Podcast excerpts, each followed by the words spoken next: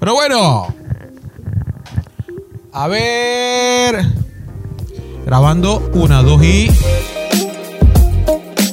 Hey, qué sopa, bienvenidos al podcast de Que alguien me explique, episodio número 3. El día de hoy estamos en mi cuarto, un lugar que no me gusta tanto, sinceramente. No es que sea mi lugar favorito en la tierra, pero eso en parte implica o va relacionado a la historia que les tengo previo a la entrevista del día de hoy, que será con Tyler Christensen, atleta panameño que estará representando a Panamá en natación en dos pruebas en las próximas Olimpiadas de Tokio, pero eso será más adelante aquí en el podcast de que alguien me explique. Primero que nada, vamos con el punto número uno que tenemos preparado para el día de hoy. Felicitar a los campeones, a todos los fanáticos de Argentina y de Italia.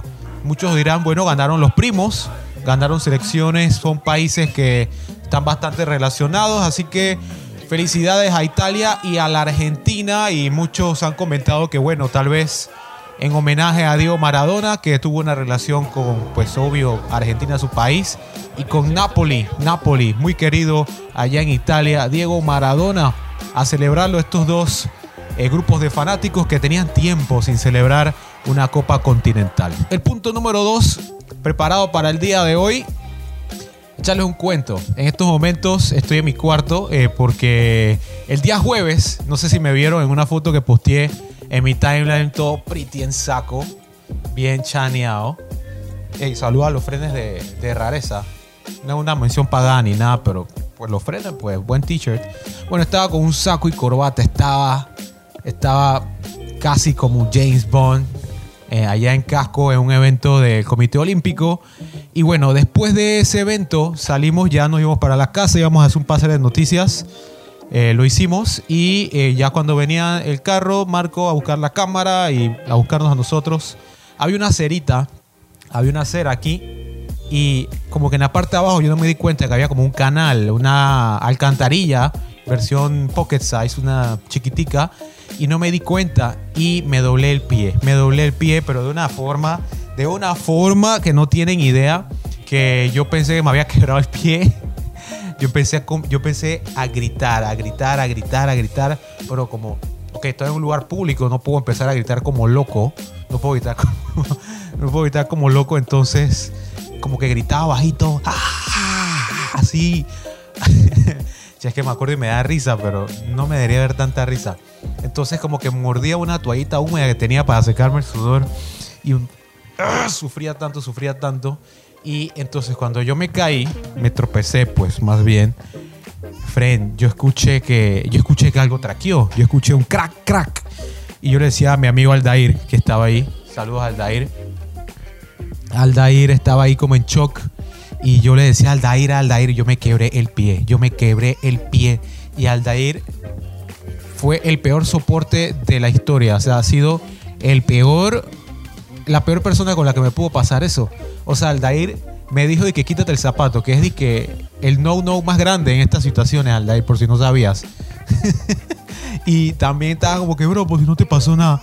Y estaba ahí como empeorando la situación para mí, de verdad. Y fue foco fue Focop, después llegó Marco, Marco pensaba que lo estábamos vacilando y después cuando ya me vio que, que estaba sufriendo, sufriendo, sufriendo, el man como que, ay, a la vida, esto es en serio, esto es en serio y Chuso, esa es la historia del día de hoy, estoy en estos momentos con el pie hinchado.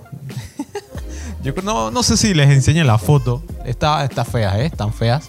A las personas que han sido privilegiadas, entre comillas, para ver eso, eh, bueno, ustedes saben qué, qué pasó con mi pie. Está un poquito hinchado de 15 grados número 2. Nada parecido a lo que le pasó a Conor McGregor. Pero, pero está, tenemos algo en común, Conor y yo. Estamos lesionados, creo que del mismo pie. Y, y Chuzo. Y después, a todo esto, normal. Yo continué con mi, con mi día, con mi vida normal. Después, cuando llegué a mi casa, mi, yo o sea, yo manejé y todo. Yo manejé tranquilo, chilling. En verdad yo sentía como que, bueno, me doblé el pie, un do, me doblé el pie normal, pues algo normal. Pero cuando yo llegué a mi casa y me quité el zapato, así voz de locutor, voy a poner voz de locutor. Cuando llegué a mi casa y me quité el zapato, el pie, Bin Salabin se ha convertido en un tamal. En un tamal, un tamal, un, un bollo preñado una cosa horrible. O sea, yo no tenía tobillo. Yo no tenía tobillo. Ey, perdieron los Yankees, ¿eh? Bien. yo no tenía tobillo, no tenía tobillo, era horrible. Entonces yo me acosté a dormir, me puse un parche de cofal de esos que yo compro. Y, bueno, pensaba que normal. Como a las 3 de la mañana mi perra, Sisa, comenzó a ladrarle a, yo no sé, a los espíritus chocarreros, porque no había nada. Y yo como que corrí, porque no me acordaba, estaba semidormido también. Y cuando yo llegué a mi cama, ah, oh, ay, ay, allí Cell conoció, ahí Cell vio el verdadero. Comenzó el dolor, comenzó el dolor, el dolor, el dolor, así que me hacía el pie así. Qué dolor, qué dolor. Ahí está mi, mi pie, mi pie, ahí está. Mi bendito pie, que en este momento ya se está recuperando, ya tengo tobillo. Ya, bueno, mañana iré al médico y me dan el veredicto final. Bueno, iré al ortopeda, ¿eh? Yo vivo con una doctora, ya todo el mundo la conoció. Saludos a Izumi Ortiz, Izumi Yulemis. Bueno, y con esto concluyo esta triste historia acerca de mi pie derecho. Así que, sin más preámbulos, vamos a escuchar la entrevista que le realizamos a Tyler Christianson eh, durante la semana. Una entrevista que fue bilingüe, bilingüe con Tyler. Tyler vive y ha vivido toda su vida en Estados Unidos, pero es panameño, es panameño de corazón. De hecho, hay una sorpresa en esa entrevista. Así que muy pendientes a la entrevista de Tyler Christianson aquí en el podcast de que alguien me explique. Bien, conversamos con Tyler Christianson, uno de los panameños que estará representando a Panamá en los Juegos Olímpicos de Tokio.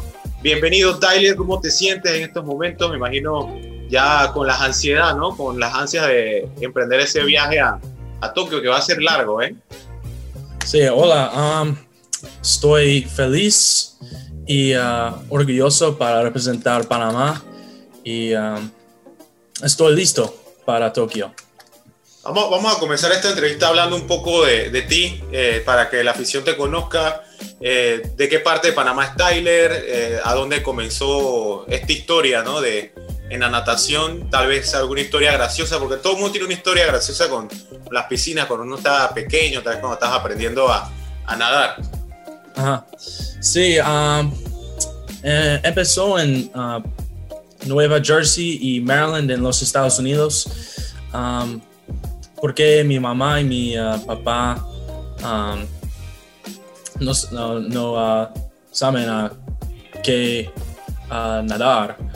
los entrenadores vieron talento en mí y también uh, te gustaban otros deportes como béisbol, fútbol americano, uh, baloncesto, pero la natación siempre uh, estuvo allí durante porque podía practicar todo el año. Y a ver, cuéntame, ¿tú has vivido pues casi eh, toda tu vida en Estados Unidos o viviste en alguna parte de acá en Panamá? En los Estados Unidos hay, hay una competencia en Panamá con Club La Salle 2000, um, pero mucho de mi tiempo es en los Estados Unidos con um, Notre Dame y, mis equipos en Nueva Jersey y uh, Maryland. So, talk to me now about the the first uh, competitions, like when you were getting older, things get more serious, right?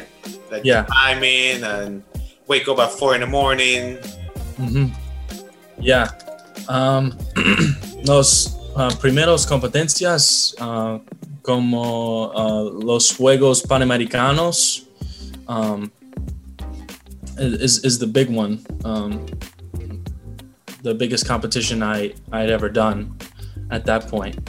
Um, and it was, you know, the first time representing Panama internationally. Um, so yeah, I mean that was really really big for me. Uh, there's a whole lot of uh, nerves. Uh, I just really wanted to you know make the country proud, and uh, I think I did you know my best, and you know ended up getting sixth there, which was really good for me when I was uh, 17. So that was that was good. Um, yeah, uh, the the other big one was the the U.S. Open, and that's when I I got the Olympic mark, Marca B. Um, and that's when um, you know I, I, broke some some rec- Panamanian records as well. Um, yeah.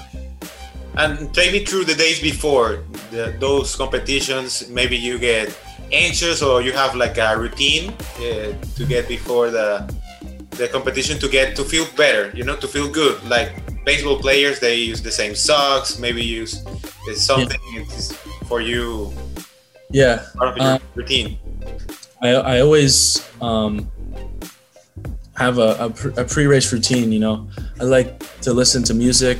Um, but before I always do like my stretches, like I always go like this, and then I uh, I always put one leg on the block and I, I pray to God every time. I, I, I say the same prayer, and that kind of calms me down. But I do get really nervous before my races. Um, you know, sometimes there's times when I feel like I need to, th- to throw up.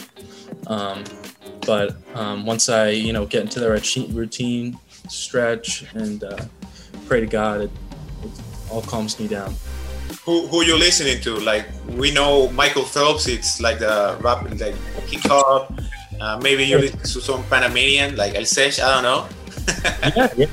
Um, you know, I, I, like listening to, to a lot of rap before, you know, I uh, right before I get on the blocks, but to like kind of get me in a good mood, I definitely listen to you know Ruben Blades. Okay. Uh, um, I like Mana a lot too.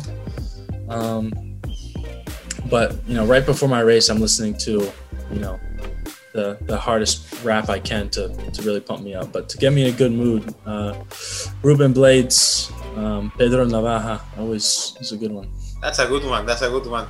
Yeah. And another thing about about you, uh, Tyler, it's maybe some people in Panama say like, oh, but he can't even speak Spanish that well. But oh. you feel you feel Panamanian. That that's the message, right?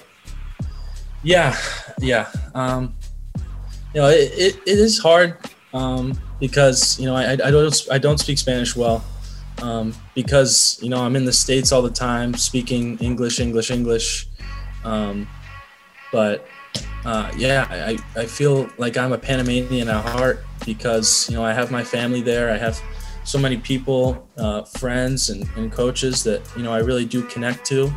I mean my my mom is from there and I've been to Panama a whole lot of times um, and you know, I just really love the country, and it makes me really proud to represent them. For, for where is your your mom? Is from the city or? Uh, Chiriquí. Oh, Chiricana. Ah, so tú eres chiricano. Sí, mento. there you go. There you go. It's all about confidence, bro. It's okay. So, so Tyler, talk, talk to me about the day uh, you knew you're going to the Olympics. Uh, how was your reaction with your mom and your father and uh, your, your, coach? Yeah, uh, estoy muy contento y, y feliz y um, es un honor um, y saber a quiénes estoy representando cuatro millones de panameños. Y um, you know to have to know that I have people you know backing me in Panama um, especially as a kid that's from the states and you know has has you know doesn't speak the language well but still get all these messages of you know we're really proud and you know we're, we're rooting for you. It, it means a whole lot um, because i you know i, I really do want to make the country proud and I, I know i will when i get there um, but hearing the news uh, you know i can't help but break down a little bit because uh, it, was, it was my dream ever since i was a kid um, to, to do this for Panama. So um, to have it come true means a, a whole lot for me. Uh, what about your mom and your grandfathers? They're always more proud. Yeah, my my mom, um, you know, it, my mom actually lost her her dad and her mom when she was very young. So um, it's just my mom and my my tios and tias in uh, Panama City and and Chiriquí, and um, they're all very proud of me. Um, they, they all they all feel very excited to have you know their their niece or nephew, and of course my mom to have her son um, represent Panama. Yeah, it's it's crazy. I mean, they, they drive me in an hour every day to practice and an hour back, So you know, sometimes you gotta wake up even earlier than than four to get the practice, and to get me to school, and then take me back. Um, so a lot of sacrifices for for me to get here, and you know, it really can't be done without them. Talk me about this picture. This picture made me like a little bit emotional for me. I don't even know you. Yeah, yeah. This, this that is um, a soccer game, Panama versus the U.S. Okay. And um, my my mom took me, and there I am holding the Panamanian flag, um, rooting for them.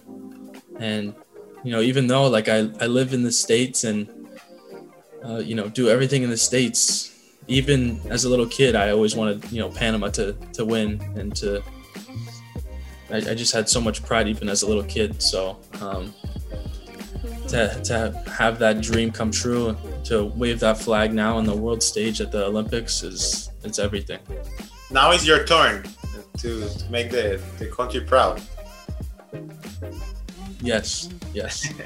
but now you, you gotta. I, I, will, I will be sure. Uh, we have a, a, question for all the athletes that they are making it to the Olympics from Panama. So how is that path to make it to the Olympics? Because for some people it's like, oh, they compete one day and they qualify, and it's not that easy. It's like four years of trying and trying and trying to make it to finally uh, make it to the Olympics. Mm-hmm. Yeah, I I tried a, a, lot of times to to get there before I, I finally qualified. Um, it's been about three three years of competitions to finally get here. Um, the you know the when I was 17, I, I started uh, competing internationally for Panama, and then I, I that's when um, I started getting like faster and faster with the times, and I started realizing that I was getting pretty close to um, the marca B para los Olimpiados y um, a los Juegos Panamericanos. Um, I, I, was a tenth tenth off the, the mark to get the cut, and so then I tried a uh, uh, un mes después, and I, I didn't get it. He, and then I tried another year later, and I didn't get it, and then uh, another month after that, I finally got the cut. So um, it's it's been this long process of um, not only getting the cut, but then the selection too for for the cut. Um, you have to keep getting better and better, otherwise you won't get selected. So I just had to keep improving and improving and swimming faster and faster. So during during the times you weren't making the time I, am guessing you were you were like frustrated for a while, maybe thinking, oh, maybe maybe it's not my time, maybe next time, maybe quit. So it's hard to, to keep going, right? Yeah, it, it, was. It's frustrating because you work so hard in the pool. Um, you put so many hours in, so so much sacrifice, and it doesn't you know pay off to get that that goal that you wanted um, but um, you know, it, I definitely thought about should I keep pushing on, and um, I just I just had to because I had this dream ever since I was a kid to to represent Panama uh, at the games. So that's why I kept going forward and was really happy once I, I got the cut. You know when you're competing or 27 y 28. Ok, 27 y 28 de julio compites. Sí. Dos, 200 metros pecho y combinado. Y esa fue la entrevista de Tyler, Tyler Christianson. No Christiansen, ¿eh? Christiansen es el técnico de la selección. Christianson. Este va para las Olimpiadas, este maybe eh, no vaya al Mundial, como esperemos que vaya Christiansen. Y qué, interesante, ¿no? De verdad que yo no sabía que Tyler era chiricano. Yo pensaba que era, pues, de la ciudad, que había vivido toda la en Estados Unidos, pero fue la sorpresita, la sorpresita. Y ojalá le vaya muy bien en los 200 metros combinados y 200 metros pecho en las Olimpiadas que ya están a la vuelta de la esquina, ¿eh?